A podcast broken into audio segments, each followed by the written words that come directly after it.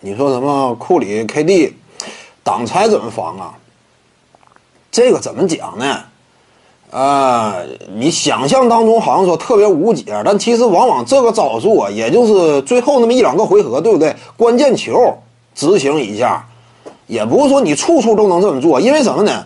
首先一点，他俩挡拆啊，没有你想象当中啊，说是我这个无法阻挡啊，因为无论是凯文杜兰特持球还是斯顿库里持球，他俩的掩护效果都有限。你这个怎么讲呢？如果说单纯强调库里和杜兰特挡拆多么无解啊！这个就忽视了掩护质量的问题，对不对？首先一点，库里几乎无法上前给杜兰特进行有效挡拆，小空位、小体格能挡住谁呀？至于说凯文杜兰特上前给库里挡拆呢，效果也一般。杜兰特身形比较瘦溜，一般来讲，什么样的挡拆质量高？一堵墙，对不对？往那一站，吨位型的，通常都是大中锋，挡拆质量才好呢嘛。他俩挡拆有时候经常什么呢？也出现一种情况。挡不住，就挡那么一两个回合呢，也不太好挡住。对方也没换人，也没干什么的，你这块出手机会也没有能没有那么好寻找。一般来讲是这种情况。所以说打小个阵容，对位凯文杜兰特的呢，是身高啊吨位相对笨重的。那这样一来的话，他可能换防不及时。这个得根据对手。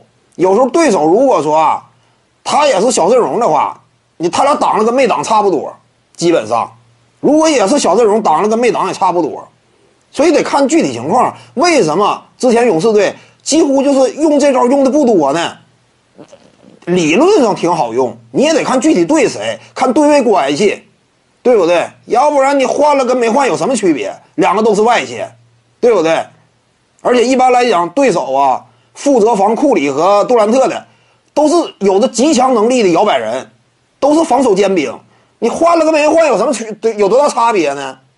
之前有一种这个观点，我听起来就不是特别对，就是库库这个库里杜兰特挡拆嘛，这个太理论化了，就不是那么容易成型的。为什么史杜克尔不经常用呢？不是说我必须得到了关键时刻才用，也得看对位关系。